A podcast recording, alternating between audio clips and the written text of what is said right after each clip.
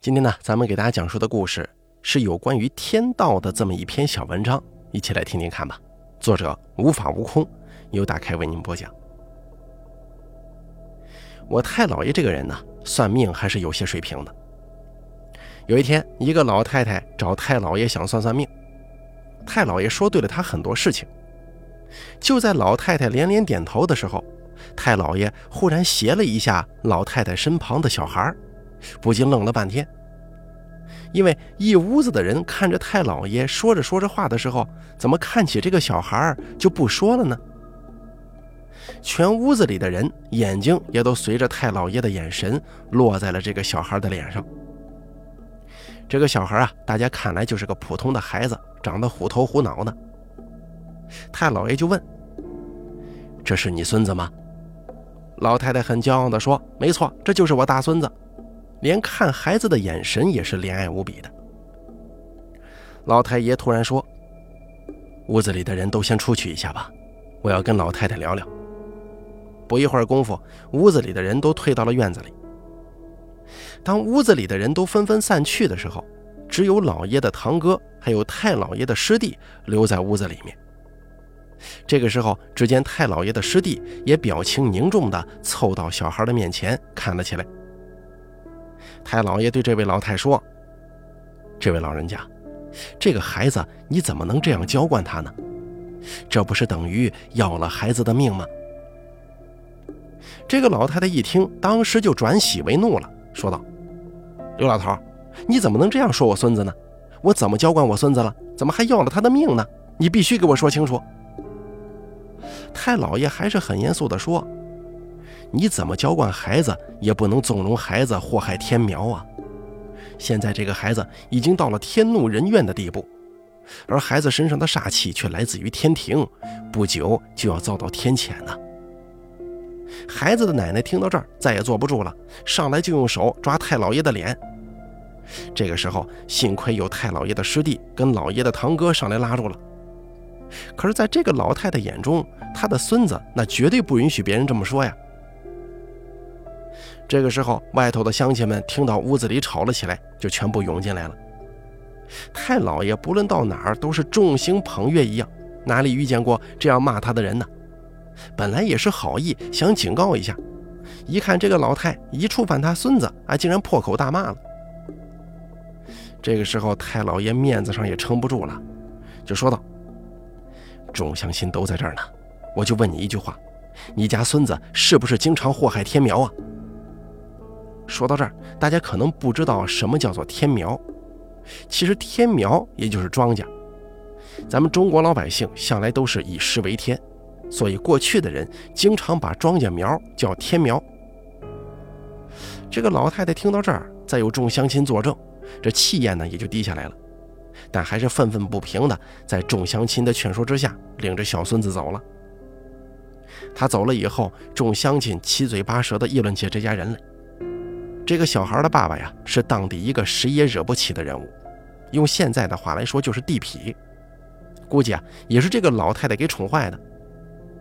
老太太儿子娶了一房老婆，给他生了个孙子，可是没成想啊，孩子他妈产后疯死了。没办法，老太太只能带着孙子一把屎一把尿的拉扯大。但是呢，因为过于的疼爱，把这个孙子给惯坏了。这个孩子呢，有个癖好。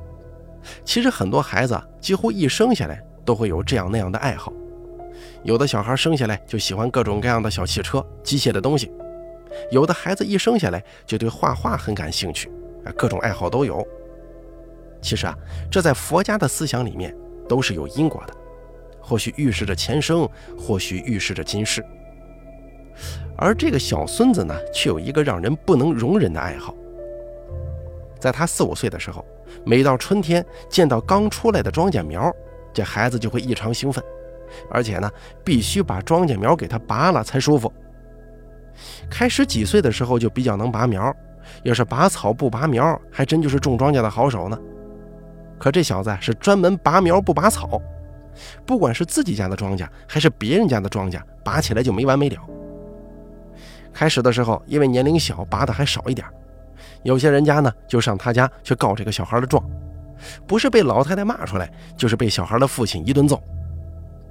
开始的两年还好啊，可是随着小孩年龄增长，这杀伤力就越来越大了，经常是一亩地几天的功夫就被这小孩给霍霍完了。农民自古以来都是以庄稼为天，往往一亩地就决定着一年是否挨饿。但是面对这样一个小孩，真的挺无能为力的。告到官府，官府呢也只能告诉孩子的家里人好生管教。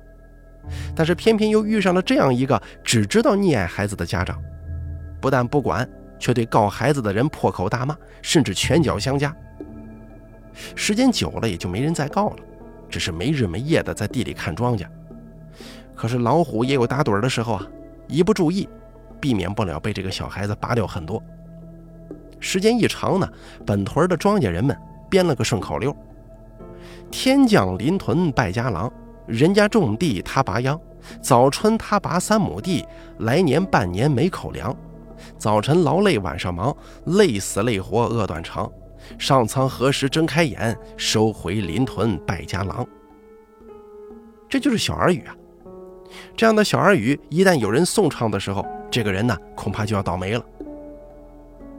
话说，这个老太太跟太老爷争吵的第二天，这大白天的阴云密布，不大一会儿就下起了瓢泼大雨，大雨伴随着雷声。这个老太太的邻居说，打雷就围在老太太家周围这一片打，响声不绝于耳。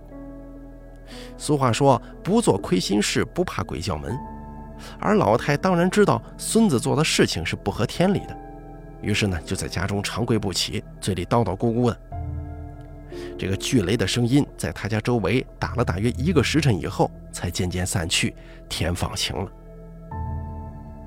天晴了以后，老太太这回可真是害了怕了，因为她毕竟是上了年纪的人，懂得一些事情。她隐隐约约地感觉到，这是上天在向她家示警。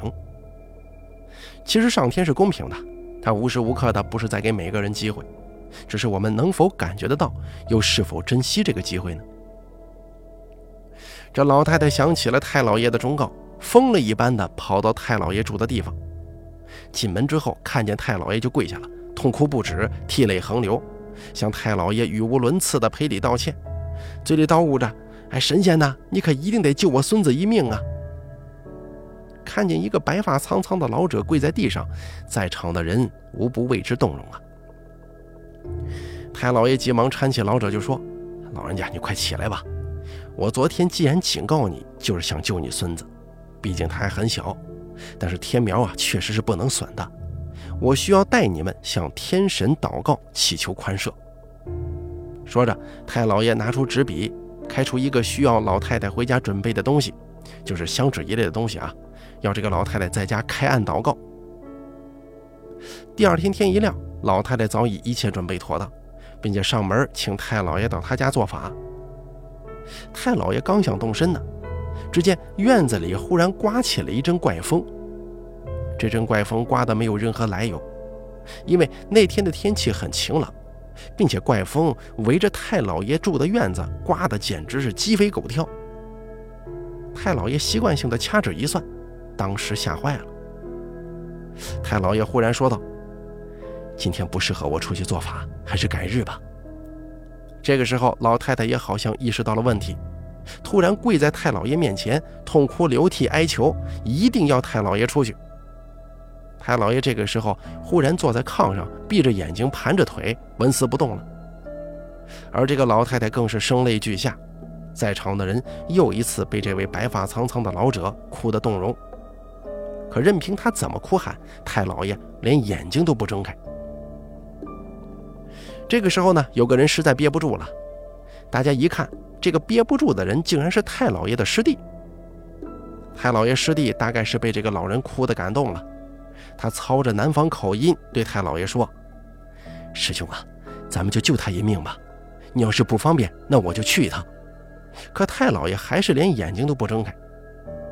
太老爷的师弟对这个老太太说：“我是他师弟，我师兄可能今天不太方便，还是我给你们做这个法事吧。”老太太好像是抓到了一棵救命稻草，又是磕头又是作揖。说着，太老爷的师弟就要跟老太太出门，可这个时候，太老爷睁开眼睛，使劲瞪了他一眼。不过呢，师弟假装没看见，还是跟老太太去了。太老爷看着他们离去的背影，长叹一声，闭上了眼睛。师弟很快就来到了老太太家中，在老太太家院子里摆上了香案，换上了八卦长衫。可奇怪的是啊，竟然在香案上插了一颗外皮剥干净的红高粱的高粱杆儿。乡下人祭祀活动很多，但是这样在香案前插高粱杆儿的没见过，所以呢，这个事情对于很多人来说还是记忆犹新的。太老爷的师弟拿起一把长剑，穿着挂袍，看起来甚是威武，嘴里念着什么经，烧起了符纸。足足一个时辰左右，太老爷的师弟眉头皱了起来。有的人看见太老爷师弟头上甚至还冒出汗来了。又过了大概一个时辰左右，天阴了下来。那天呢，据说是上午十点左右的样子，天阴的像是黑了天似的，不应该说比黑天还要黑。只有院子里的师弟点起的香火一明一暗的闪烁。师弟像木头人一样跪在香案前，大滴的汗珠掉在地上，嘴里还是叨叨着什么咒语。此时呢，屯子里看热闹的人心中都莫名的产生了一种恐惧，因为他们从太老爷师弟的举止当中也感觉出了他应该是遇到难题了。又过了一阵，狂风大作，一会儿的功夫，大滴的雨珠稀落的就开始掉下来了。在场围观的乡里乡亲们，还有老太太，纷纷进屋避雨，只有少数几个人打着伞围观。不一会儿，天空中隐隐约约地响起了雷声。此时，太老爷的师弟俨然成了一个落汤鸡的模样，而远远的雷声也越来越近了。一道闪电，一个霹雳，一道火光之后，忽然有人就喊了：“快救人呐！刘神仙的师弟被雷给击中了！”这个时候，大家纷纷跑了出来，七手八脚的把太老爷的师弟抬入了老太家中。借着灯光一看，只见太老爷的师弟被雷火击得烧焦了头发跟眉毛，满脸漆黑，已经昏迷过去了。让人感到奇怪的是，只见他双眼流出了两行泪水，别的地方呢倒没什么伤痕。这暴雨来得急，去得也急，下了不到半个时辰，天就晴了。外面天光大亮，大家决定啊，还是把他抬回太老爷那儿，由太老爷救治吧。当把他抬到院子里的时候，大家惊奇地发现，摆在香案前的那根高粱杆儿被雷一劈两半，这两半啊都被烧得很焦。有的人说，这样的高粱杆即使用刀劈，也不会劈得那么整齐的。当把师弟抬到太老爷住的地方以后，只见太老爷还是盘着双腿，闭着眼睛在炕上坐着。大家把师弟放在了炕上，太老爷这个时候才缓缓睁开眼睛，就说：“行了，你们把他放在这儿，都离开吧。”这个时候，房间里只剩下老爷的堂哥和昏迷着的师弟。太老爷写了一道符，让老爷的堂哥沏了一碗糖水，把符纸烧掉，放进糖水中，拿着一个小勺子，一口一口地喂了进去。不一会儿功夫，师弟就醒过来了。看见师弟两眼流出泪水，哽咽地说：“师兄啊，我们学的本领就是为了济世救人，但是这样一个小孩子，难道我们都不能救吗？上天都不能原谅吗？”太老爷叹息一声说：“天有天道，人有人道，人行人道是万万不能犯天道的。我们学此本领，无论如何都不能忤逆天道。”我们这一行的人呢，又是很难把握什么时候会犯天道、泄天机，所以做咱们这一行的人呢，多数都没什么好下场。但是上天每天都给每个人机会，这个孩子上天已经向他们示警了，要那个时候他们还能收手的话，不至于此啊。可是今天当我要出门的时候，上天又向我示警，我掐指一算。这个孩子在昨天示警以后，又拔掉三分地的天苗，自作孽不可活呀！本来我想制止你前去，一想也是难逢的机会，还是让你亲自感受一下天道不可违吧。当天夜晚，风雷大作，临屯的雷声是特别大。老太跟儿子感觉万分恐惧，赶紧跟儿子用棉被把窗户堵得严严的，把孙子也用棉被盖住。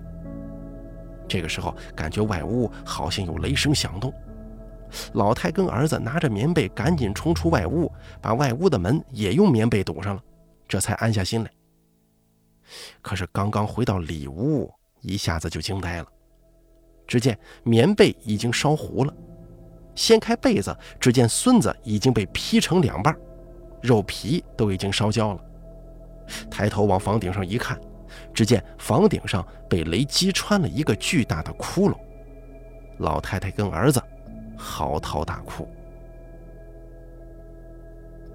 好了，咱们本期故事就说到这儿了，感谢您的收听，咱们下期再见。